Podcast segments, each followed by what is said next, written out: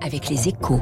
Bonjour François Vidal. Bonjour François. Directeur délégué de la rédaction des Échos, c'est vraiment euh, l'actualité hein, du week-end et de cette matinée. Déclaration alarmiste, fermeture des frontières en série, plongeon des marchés, je le disais à l'instant. La, la découverte d'un nouveau variant très contagieux en provenance d'Afrique du Sud provoque une stupeur générale depuis vendredi. La crainte d'un redémarrage en trombe de la pandémie est dans toutes les têtes. Oui, c'est à la fois naturel et prématuré. Hein. Depuis des mois, les pays développés vivaient dans l'idée d'une normalisation progressive de la situation grâce à l'efficacité des vaccins, à tel point que la principale menace était devenue le retour de l'inflation. Il est donc normal que l'arrivée d'un variant présentant un nombre de mutations sans précédent fasse peur à tout le monde. Personne n'a oublié le scénario noir de l'hiver 2020.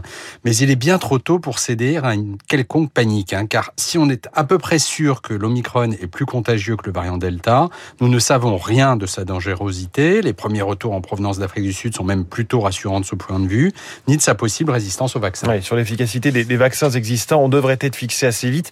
Mais en attendant, vous estimez que les États et la bourse surréagissent, hein, si je vous comprends bien. En fait, le principe de précaution s'applique, hein, et c'est logique étant donné le risque encouru. L'avenir dira si cette prudence était justifiée.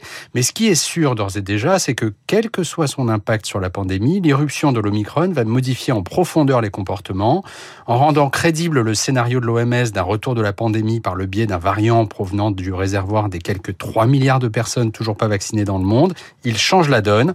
En matière économique, il va peser sur le moral des entreprises et des consommateurs, et donc sans doute sur l'activité.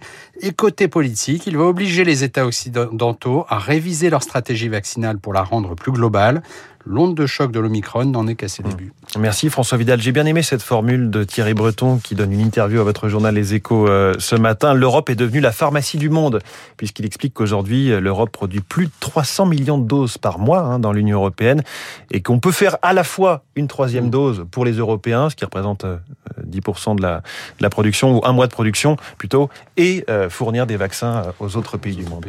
Exactement. Merci beaucoup François Vidal et bonne journée.